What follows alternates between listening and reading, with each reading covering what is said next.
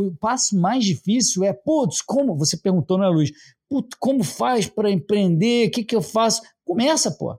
Começa com um troço que se não, antes não precisa, não, eu preciso primeiro levantar 10 milhões de reais. Não, pô, começa com um negócio que se testa. Entendeu? Pô, não é bom? Não é bom? Então faz pequenininho, faz você, né? o negócio da garagem, né?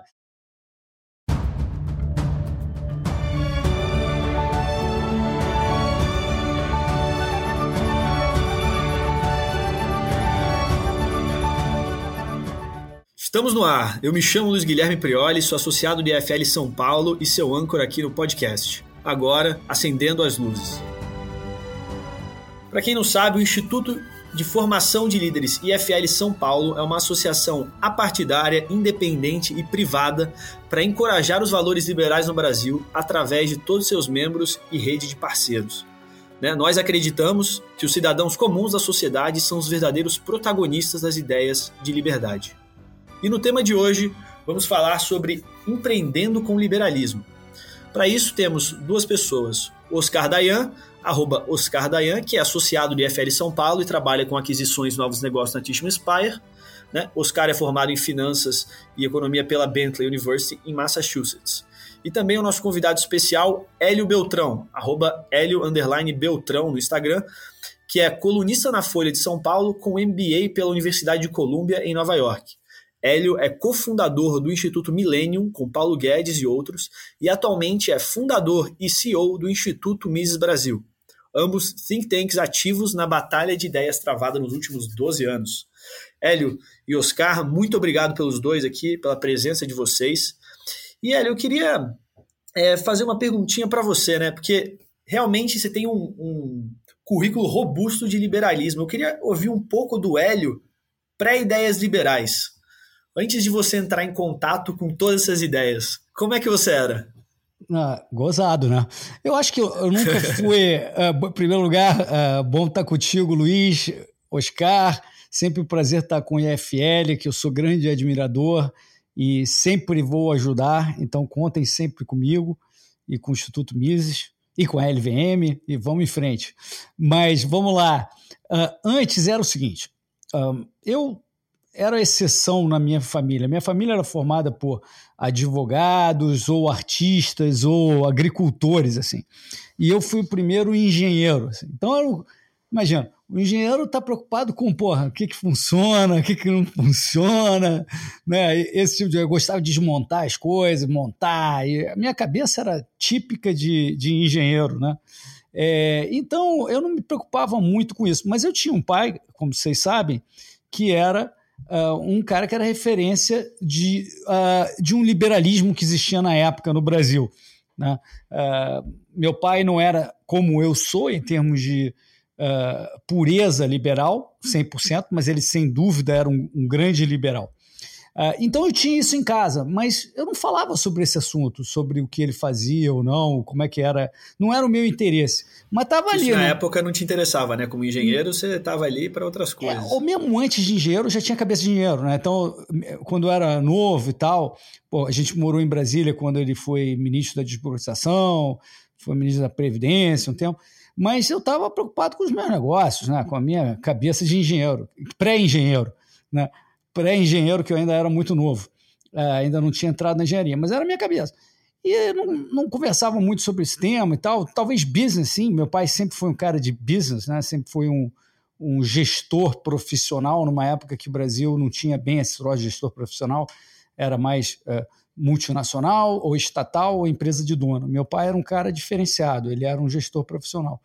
Então, nesse lado, eu falava com ele, mas isso não necessariamente leva para nada especificamente liberal, mas você tem uma apreciação do mercado. Como quem trabalha no mercado financeiro ou trabalha em empresa sabe que você precisa do mercado e tal. Então, eu tinha essa influência mercadológica em casa que eu acho que me impediu de entrar naquela coisa do se você não com 18 não for comunista, tu não tem coração, se você com 40 não for não tem liberal, você não tem cérebro. Então eu não, eu não fui comunista não. Então, é, mas eu me lembro de na PUC, já como uh, estudante de engenharia, quando o Roberto Campos uh, foi dar uma palestra lá, estou falando de 87, 88, ele estava na Constituinte, ele já era um liberal full, que ele não era antes na carreira, ele se tornou ali no final dos anos, no, nos anos 80 e tal. Porque nos anos 70, vocês lembram, o Roberto, eu sou um grande admirador, uh, acho ele absolutamente espetacular. Mas ele fundou o BNDES, o BNH, que era um banco para fazer habitação estatal, correção monetária, consolidou o Banco Central. Ele, mais novo, ele não era o liberal, é, Roberto Campos liberal que a gente conhece.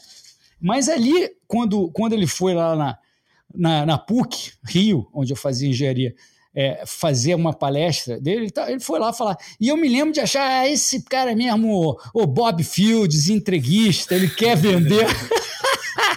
ele quer vender o Brasil mesmo. Eu me lembro de achar isso. Olha, você vê como é que, que maluquice, né? Como a gente Essa é. é e eu não devia é eu não devia contar esse episódio aqui, não. Mas agora talvez tenha que ficar público. Estamos é, entre porque, amigos aqui, Hélio. Estamos entre amigos, ninguém vai ouvir a gente. É só aqui mesmo. Eu me lembro uh, de quando eu, eu tinha acabado de entrar na faculdade, então eu era um menino ainda, não entendia nada desse troço. Eu já começava a ler economia, mas eu não tinha ainda essa, esse conhecimento assim, de economia. Mas aí, nessa época, 85, pessoal, 86, os preços subiam 1% ao dia tudo subia. Então você não sabia nem bem a diferença. Claro que a gente sabe que uns subiam 1,1 e outros subia 0,9. Mas na média tudo subia. Estava subindo. Cerca de 1%. Você achava. Era uma. É como se fosse uma bola de neve onde tudo vai junto, né? E aí, cara, veio o tal do maluco, maluco do Funaro com o senhor Sarney e fizeram o congelamento de preço. E, e a primeira reação que eu tive, logo na partida, ah, como é que o pessoal não pensou nisso antes, pô? Tá tudo Pô, sobe. Se dava, se dava para parar, porque Era ninguém parou fácil. antes. Poxa, se tudo sobe 1% ao dia, então se você para esse troço, tá todo mundo num ponto bacana, porque em tese você está uhum. tendo a sua margem de lucro, Tá todo mundo num ponto bacana. Quem que pode dar errado com uma coisa dessa? Olha aí, nunca não sei como é que eu aquele, aquele famoso assim, pô, se tem pobreza, por que não imprime mais dinheiro, né? Exato. Pô, mais simples é, assim. É, então, então eu tô ficando com muita vergonha desse Hélio antes de, de virar liberal mesmo, viu? É, ah. Então, foi, era é, assim, é um aprendizado. Eu acho que todos nós, por isso que a gente tem que ter empatia com quem ainda não está no nosso ponto, né? É, é, no, no, meio liberal, a gente sabe que muita gente toma bullying grande. Né, quando, Com certeza. Quando fala besteira, e faz parte um bullying um pouquinho, é muito bom. é, é, discreto, civilizado. Mas. É, até assim, ó, nem santos tiveram uma reputação, todo santo teve um passado também, né? Quando a gente pensa nesse jeito. Tem uma história que posso contar disso também, que é eu lá no passado, há uns oito anos atrás, dez anos atrás eu estava na faculdade lá na Bentley e Bernie Sanders, né, tava bem famoso, falando das coisas, e aí eu tinha um amigo, ele ficava falando assim, pô, cara, o Bernie Sanders é top, porque ele vai perdoar toda a nossa dívida estudantil, etc. Eu falei assim, caraca, pô, Bernie Sanders é legal mesmo, né? É tão interessante, porque não tinha, não tinha base nenhuma, Bacana. eu só via essas Bacana, coisas. Aí ele você... vai dar, vai dar uma é. moleza pra gente e tal. É. Exato. E, é, então, é uma opção de besteiras completas. Mas aí eu me formei, bom, antes de formar já estava estagiando, trabalhando e tal. Aí me formei, fui para a empresa, se vai aprendendo mais. E depois eu fui para o meu MBA na Columbia, e lá, engraçado, eu acho que eu poderia ter aprendido mais sobre o que hoje a gente fala aqui no EFL, no nosso meio liberal. Mas é, é, eu aprendi muito mais técnicas uh, do que efetivamente visão de mundo para levar na direção certa. Eu me lembro quando a gente entrou na aula de valuation, por exemplo, uh, o professor, vou falar o beabá do valuation mesmo, né? E o professor fala: não, então aqui no, no perpetuity, né, quando você faz a projeção além de 5 ou 10 anos, bota aí uh, um preço que nominalmente cresce 3% ao ano, uma coisa assim. Né? Mas por que, que os preços sempre sobem 3%? Por que, que por que, que é essa? Uhum. Por que, que acontece? Ninguém discute nada sobre isso. Então, no fundo. Era premissa, tá... aceita e ponto, né? Não, é, então, é técnica. Tu tá aprendendo técnica. Você não quer saber fazer a coisa certa? E tá certo fazer isso. É, né? Você está fazendo a premissa que é concordada pelo mercado que é aquilo que vai acontecer, tá certo fazer. Mas isso não está te ensinando uma visão de mundo, um questionamento. Eu acho que é, a gente tem que ter, sempre tomar cuidado com escola, né, com ensino. Né?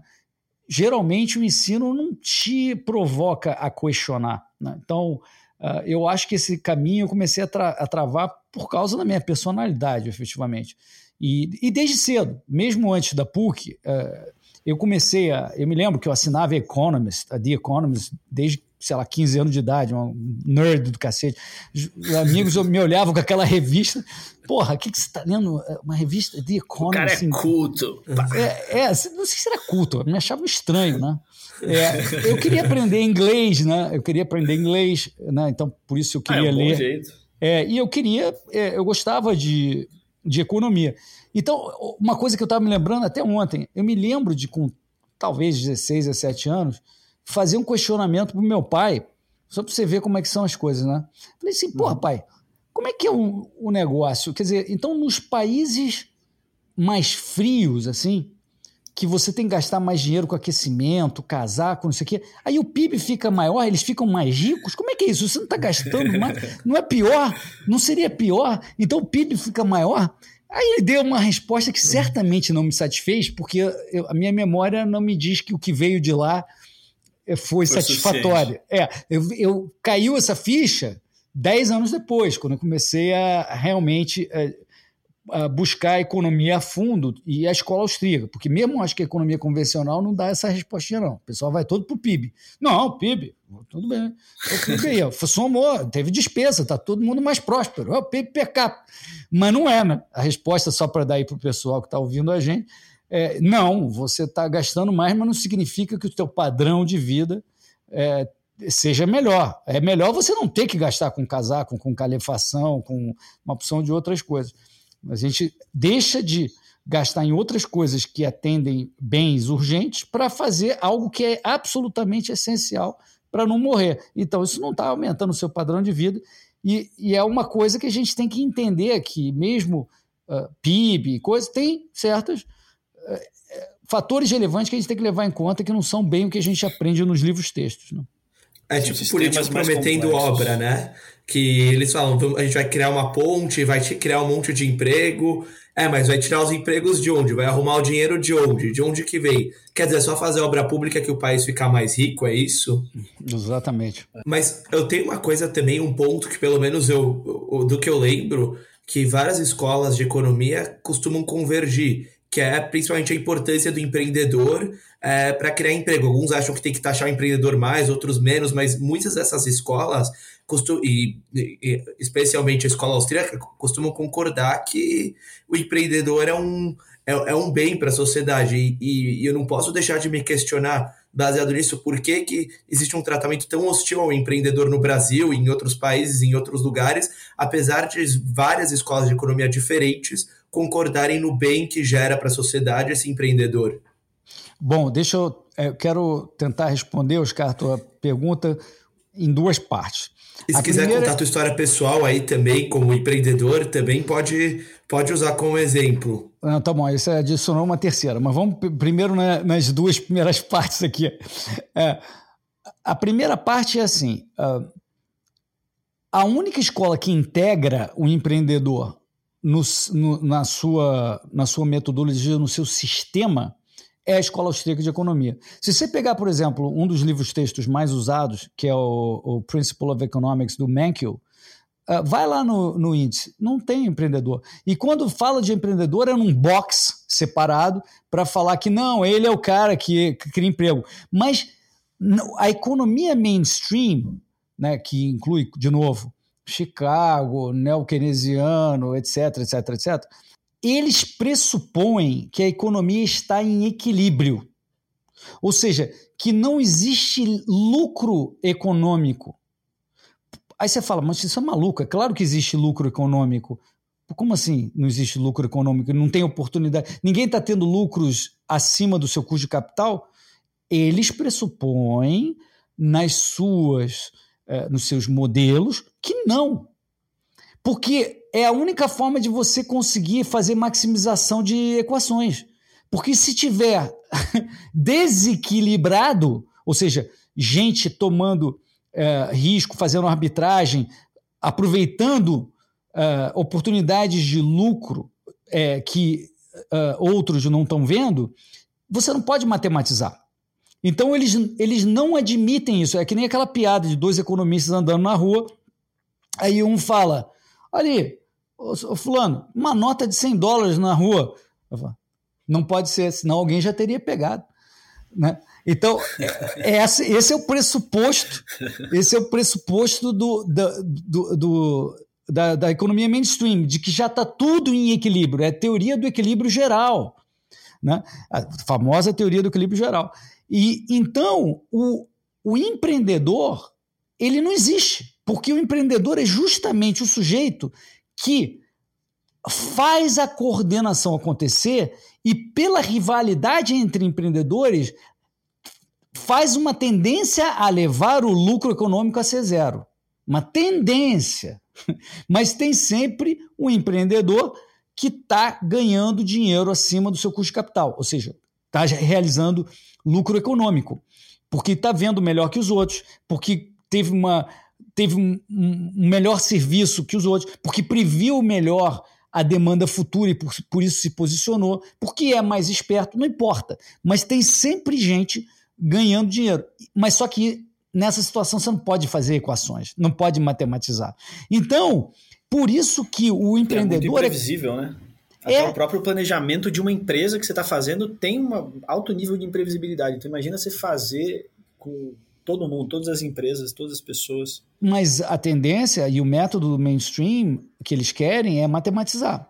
É, é justamente fazer, por exemplo, pega lá o, o modelo samba do Banco Central, Uh, e coisas assim, são modelos estocásticos para tentar prever o que, que vai acontecer com, com a economia, baseada em equações pre, que pressupõem que o lucro econômico é zero, etc. Que não é. Né? Então, eles o, o empreendedor é, é descartado da, do sistema das outras escolas de economia, menos na escola austríaca. Isso que é interessante. Na escola austríaca, ele é central. Ele é o, o a força vital que permite que a economia convirja, né? que você tenha lucros, a, a, tendência de rentabilidade de lucro entre todos os setores tenda a ser o mesmo.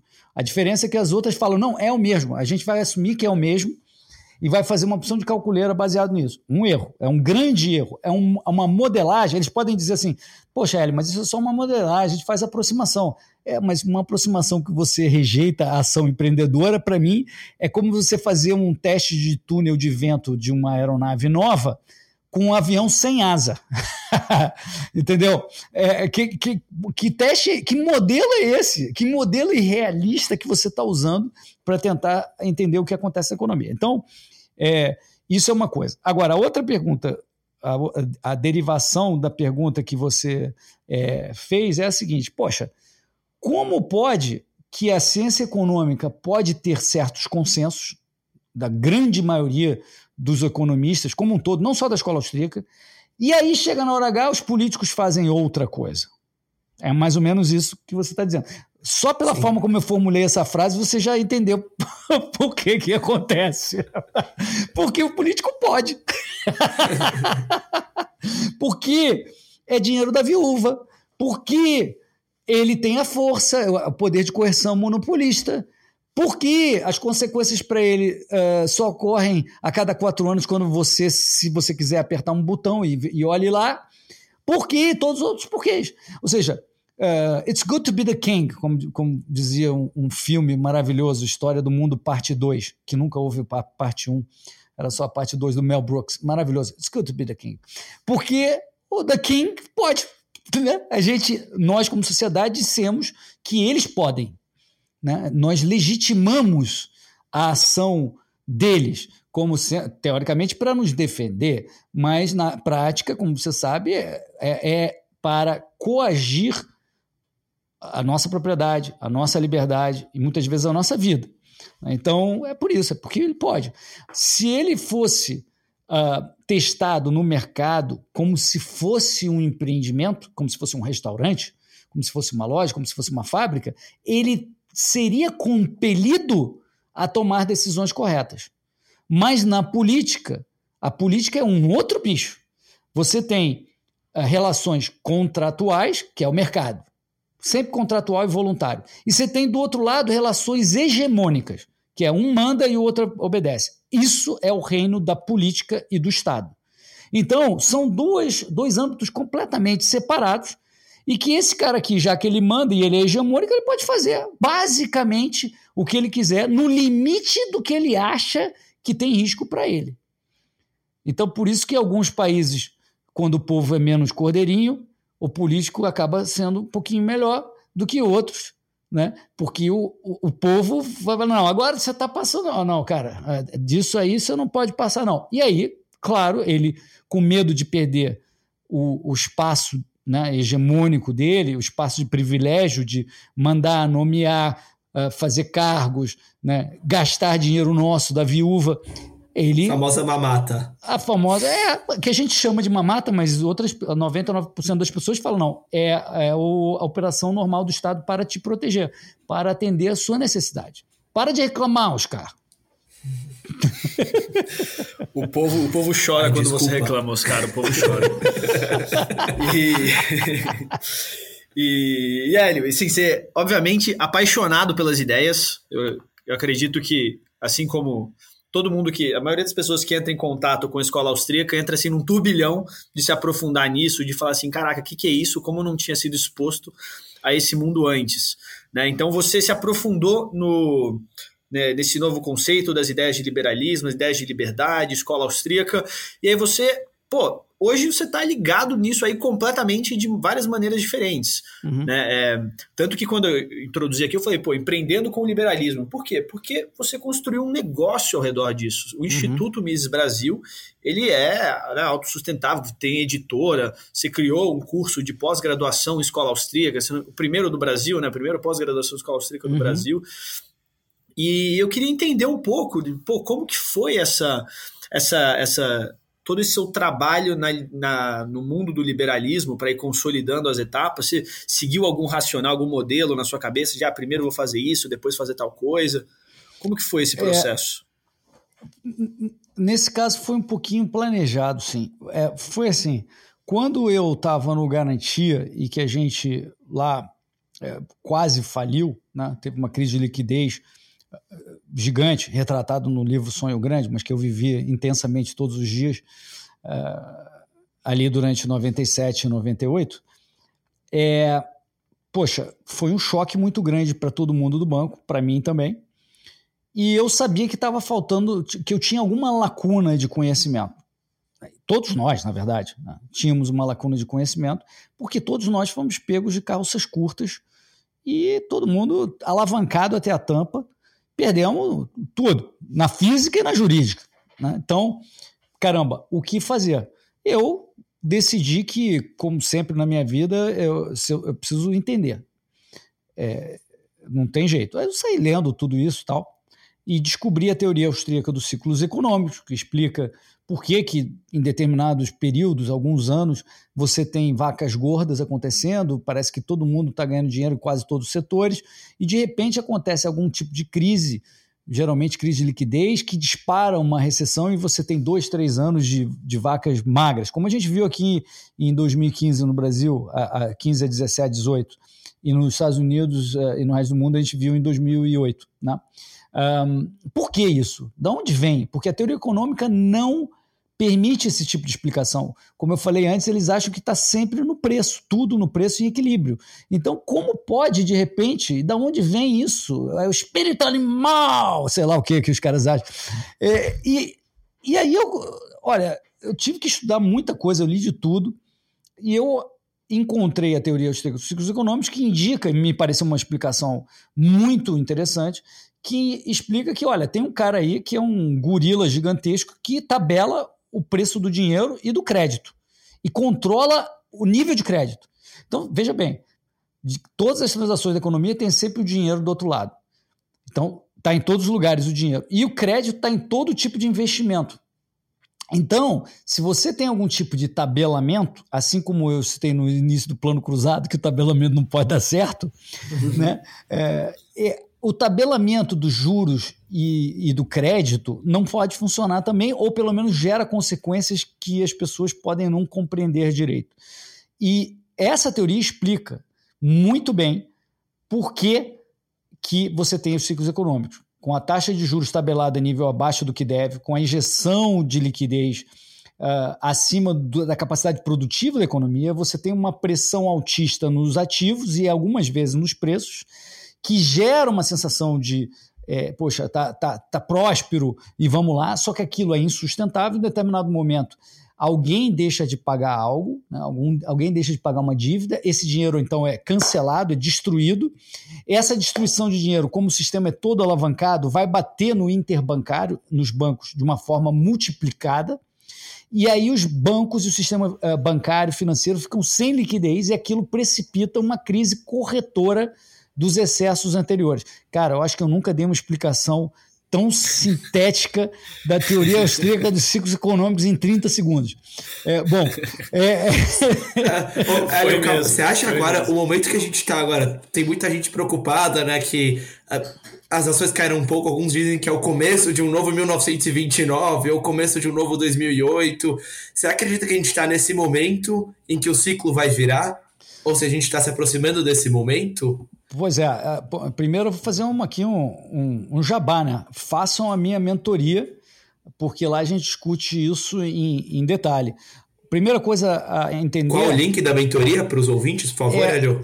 Cara, veja no Instituto Mises Brasil, uh, tem sempre lá o, o anúncio mas se você mandar para o contato arroba mises.org.br e pedir para informar quando abre a próxima turma, a gente está para abrir aí no próximo mês mais uma turma. É, é só, só mandar lá. É uma mentoria comigo, são seis sessões de duas horas, mais ou menos, um pouquinho mais, uh, online, onde eu, eu passo todo o meu conhecimento uh, de investimentos e da teoria aplicada a investimentos, uh, inclusive com alocação dinâmica de ativos, tirando proveito de, de cada classe de ativos em cada momento do ciclo, que elas se comportam diferente. Então, bonds se comportam diferente de equities, né, de ações, se comportam diferente de uh, commodities, de dólar, dependendo da, fase do ciclo que você está. Mas vamos lá. É, o ciclo econômico é um fenômeno local de jurisdição monetária de cada um dos B6. Então a gente pode estar numa fase do ciclo, os Estados Unidos está na outra, a Europa está na outra, porque os seus B6 é que determinam esse tabelamento que eu mencionei antes, e, portanto, eles aqui estão é, é, desenhando o ciclo, vamos chamar assim, mesmo sem intenção. Né? É, BC por... seria Banco Central, é isso? Banco Central. É, Perfeito. Perdão, perdão que eu estou usando o língua de mercado financeiro. Não, imagina. É, a grande parte do nosso público aqui é também, mas é, tem pois é. que não é, né? E, e aí, uh, então a gente tem que analisar Brasil diferente dos Estados Unidos, por exemplo. Então, os Estados Unidos hoje, eles estão num, num um ciclo de alta já bastante longo, que estava para estourar ali no fim de 19, quando vinha aumentando a taxa de juros e deu até a crise do Ripple. Eu não vou traduzir Ripple, não, mas é, é mercado de interbancário. Estou brincando, pessoal. Não precisa prestar atenção. É alguma, os caras estavam aumentando taxa de juros nos Estados Unidos, o Fed, e aquilo causou um estresse nos bancos. Né? E aí eles pararam de aumentar e voltaram para zero. Só que aí já veio o Covid. E na hora que veio a pandemia, eles, eles jogaram uma quantidade nunca antes vista de dinheiro e estendeu o ciclo econômico por um pouco mais de tempo. Só que agora começou a dar inflação e aquela opcionalidade, agora, não, porra, perdi 90% do público. Aquela, aquela tranquilidade que o, que o BC americano tinha, né, que o Banco Central americano tinha de, ah, qualquer problema que tiver aí, eu injeto. Caiu um pouquinho o mercado, eu injeto. Tudo isso, eles fizeram isso nos últimos 15, 20, 30 anos, porque não estava dando inflação. Só que dessa vez está dando inflação. E agora eles têm que escolher, eles não têm mais essa. É, é, something's gotta give. Não dá para ter opção de graça de você sair imprimindo e resolvendo todos os problemas apertando um botão da impressora de dinheiro. Agora, cara, você fala, porra, se vier um, uma recessão, uma queda do mercado, uma correção forte ou um bear market no mercado, o que, que eu vou fazer? Eu vou imprimir mais e gerar mais inflação? ou eu vou fechar o olho para o mercado que não é o meu mandato, estabilizar o preço de mercado financeiro, e vou bater na inflação, que é o meu mandato. Então, muita gente acha que eles, ah, na, na hora H que caiu a, que aí a bolsa, os caras vão jogar tudo para zero e salvar o mercado. Eu estou tendendo a achar que não, que a inflação dói mais, mais neles e é o mandato deles, por isso que vai doer mais se eles não baterem na inflação. Então eles vão ser obrigados a continuar a subir os juros. Na verdade, não subiu ainda, né? vai subir agora em março. E, e, o Bank of America já anunciou, o primeiro banco que falou que vai subir sete vezes no ano. Né? Sete uh, uh, subidas de 0,25% na taxa Selic deles, lá, que é o Fed Funds. Uh, que, que, é, que é alto para a situação atual, para o histórico uhum. atual, recente. Então, tudo isso eu não estou te respondendo nada, você percebeu que eu não disse quase nada. Mas é. é para dizer... pro curso. é... Essa é a palhinha, se você quer entender o que o Hélio está falando, não, não é, vai não. na mentoria. Não, não, não tem. Aqui comigo não tem esse lance de ficar fazendo esse troço. É assim, a minha opinião e o que eu estou fazendo é. Eu já saí, principalmente de Nasdaq, que foi o que mais subiu lá fora é o que está mais propenso a cair se eles continuarem a subir os juros. Como eu estou apostando, eu acabei de falar, que eles devem seguir subindo os juros para combater a inflação, eu acho que você vai ter uma correção. Uh, ou, ou, ou, até um bear market, que é a correção cai 10 do, do pico, 10%, e bear market é a partir de 20% do, do pico, uma queda de 20, de 20, mais de 20% a, a partir do pico. Então, uh, eu acho que sim, uh, o mercado de, principalmente de tecnologia, mas em geral o mercado de ações, pode sofrer muito com essa alta de juros e tem que tomar cuidado. Gastei muito tempo nessa parte. Se você quiser saber do ciclo do Brasil, tem, aí sim tem que fazer a mentoria. Yeah. Mas é isso aí. Isso é, ó, gente, pra vocês entenderem, empreendedorismo, né, com, com liberalismo, com ideias, isso é tudo uma, uma outra coisa que, pô, literalmente a pessoa vender informação, né? Isso aí faz parte de, de você vender o conhecimento. E o próprio Instituto Mises Brasil, assim como você, né, nas suas redes sociais, você tem muito conteúdo gratuito. Pô, você produz conteúdo a rodo, falando aqui com as pessoas, isso aqui é um conteúdo gratuito que está com sua presença. Né? E aquele 1%, ele é pago. É, não, eu, eu te tenho para fazer um ponto aqui, que é o seguinte. Uh, eu, a gente, eu queria falar um pouco de empreendedorismo, da, do que eu tenho feito de empreendedorismo e tal, mas eu queria lembrar também que quando você investe no mercado financeiro, você está sendo um empreendedor de capital. Você está buscando Perfeito. aplicar a sua Perfeito. poupança para aqueles setores, para aquelas empresas, para aqueles negócios, mesmo que seja renda fixa, hein? Porque a renda fixa também vai parar é, ou no governo, que está é, competindo com as empresas, não é isso que eu estou falando, ou nas empresas. Quando você compra debêntures, quando você compra bonds, commercial paper, CDB, você está fazendo uma decisão de alocar capital para aquele banco, para aquela empresa, né? e assim você está sendo um empreendedor uh, de capital. Né? E se você fizer um bom uhum. trabalho, você gera retorno acima do risco que você está é, correndo. De novo, aí você vira um, um cara que não está nos livros textos do mainstream, porque o, o mainstream vai dizer que o mercado é eficiente e que, portanto, ninguém pode estar tá ganhando dinheiro, ou pelo menos vamos presumir que ninguém está ganhando dinheiro para a gente fazer as nossas calculeiras normais. Né? É, então, assim, você pode empreender é, como empreendedor tradicional, como a gente sabe, né? abrindo um negócio, fazendo arbitragem, mas você também pode empreender no mercado financeiro aplicando a sua poupança e sendo um gestor de capital, um cara que aloca capital melhor que os outros. Isso também uhum. é um empreendimento, só para deixar claro. É, isso aí é uma, é uma boa definição, pra, principalmente quando a gente está falando de empreender com liberalismo, porque é, muita gente acha que empreendedor é só o quê? Jeff Bezos, é só Elon Musk, é o cara que criou uma empresa, que virou um unicórnio, esse cara é o um empreendedor. Só que o conceito, né, que eu gosto muito também do, do Kirchner, que acho que você vai conseguir até falar com mais propriedade do que eu, né, que o, na visão dele o empreendedor é alguém que está ativamente buscando por oportunidade de lucro.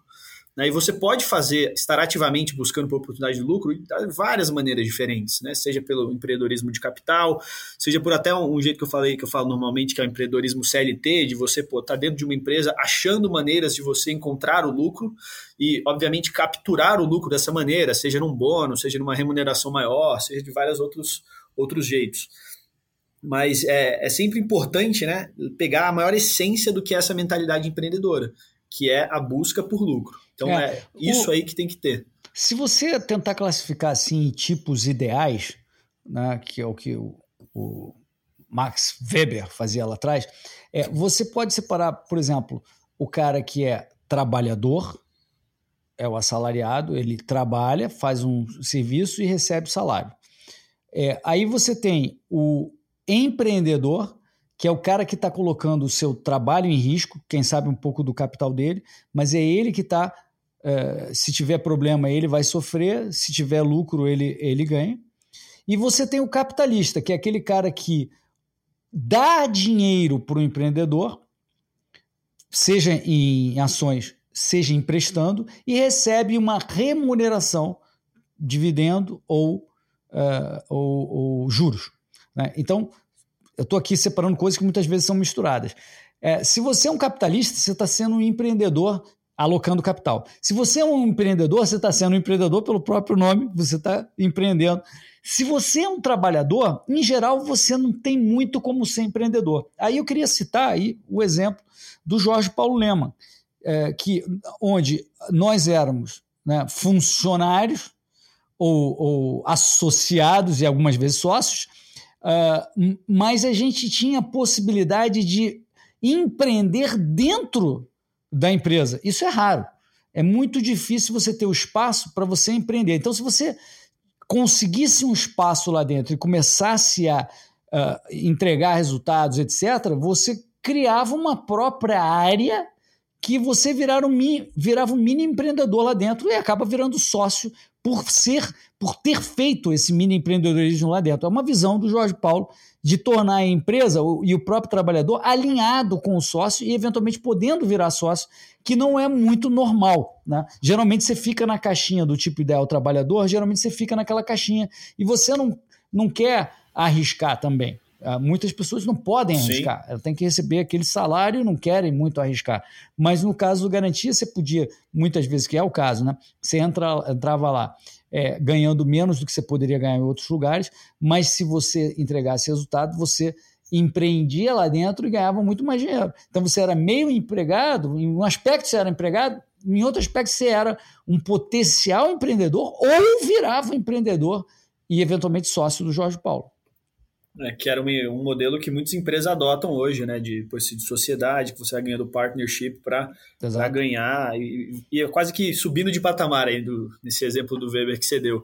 Exato. É, então isso é, é muito interessante. E né, a gente consegue se identificar em alguns, as pessoas que estão ouvindo a gente vai falar assim, putz, realmente eu acho que eu me encaixo mais nesse, encaixo mais no outro. O importante é você ter essa mentalidade da, da ação empreendedora que está por trás de tudo. E e aí, Hélio, como é que foi né, empreender nesse, nesse mundo de ideias? Como foi criar um instituto, um think tank? Você criou um think tank, o maior think tank liberal do Brasil, que é o Instituto Mises Brasil. E como que foi esse processo, né? Como que, quais são os desafios? Como que é a visão que você tem de, de vai, crescimento nisso? Legal. É, primeiro foi assim, uh, quando eu descobri a teoria dos ciclos econômicos, comecei a aplicar, é, aquele negócio começou a dar muito certo. É, então, eu estava ali muito ocupado no, no, meu trabalho, nas mil, mil coisas que eu tinha que fazer, e em aplicar uh, dinheiro, investimentos baseado na teoria dos ciclos econômicos, estava dando muito certo.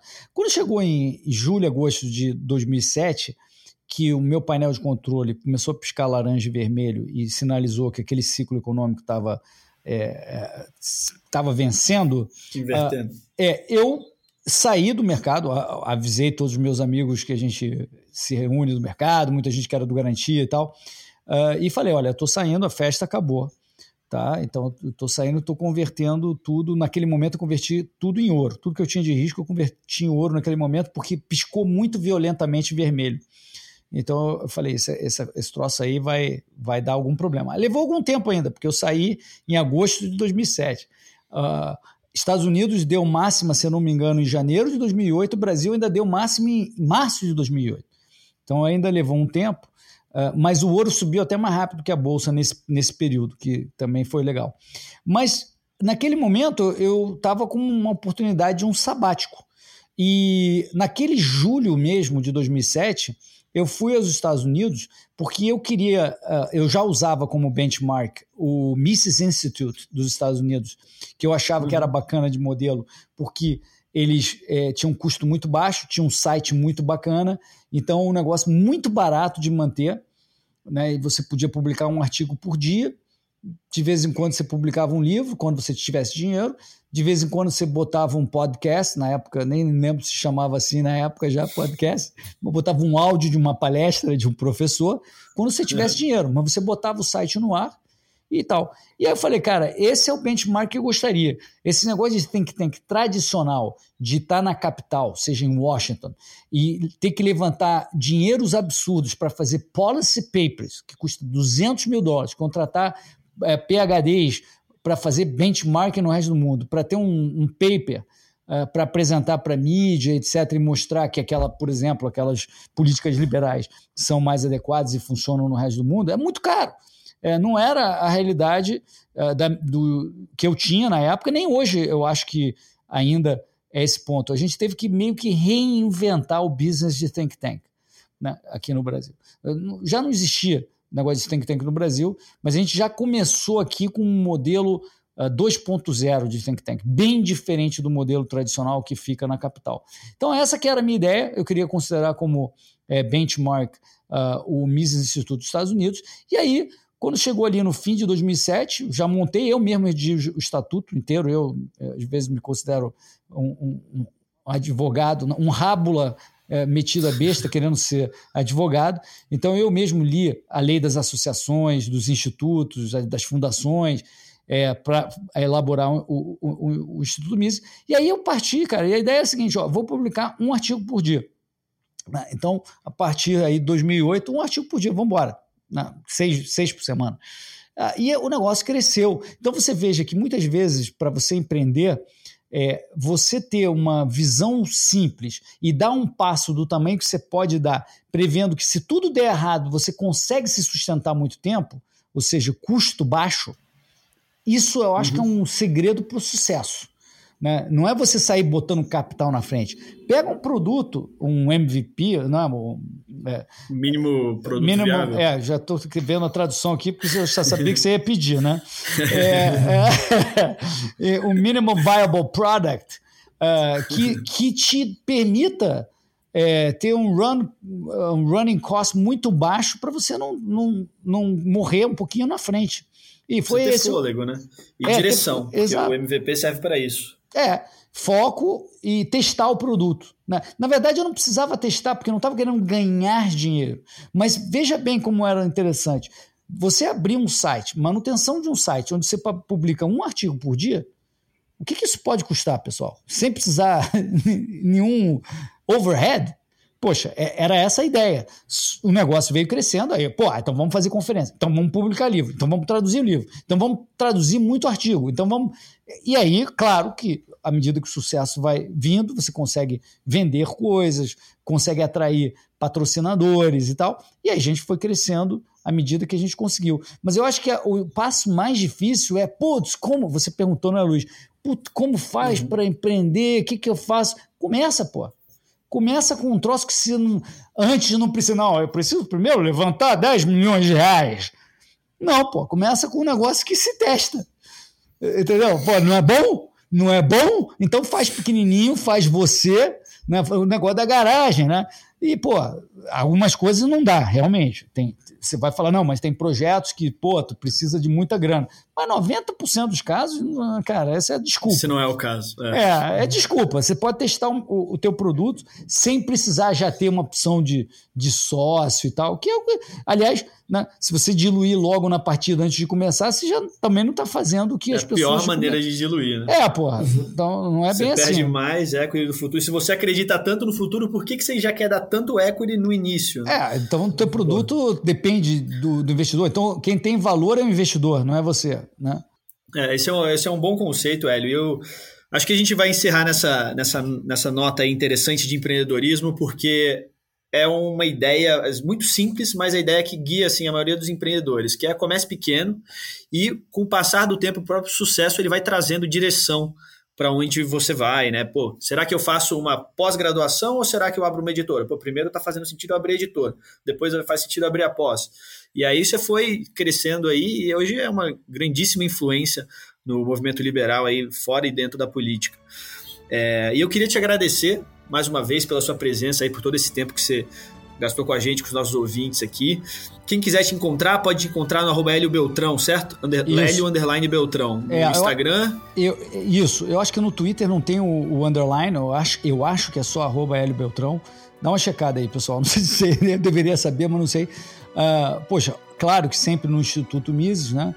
Uh, quem quiser, manda um e-mail para contato arroba mises.org.br e é isso aí. Eu acho que, eu acho que Instagram e Twitter são os melhores lugares para me achar. Oscar, obrigado também pela presença. Um prazer, Luiz. E, gente, para acompanhar o IFL São Paulo, nós postamos esse podcast aqui recorrentemente, todos os meses, IFLSP no Instagram ou podcast Acendendo as Luzes IFLSP. Né? O IFL é uma instituição bem grande aqui no Brasil então, nós está acompanhando o FL São Paulo. Mais uma vez, muito obrigado pela presença de todos e até a próxima.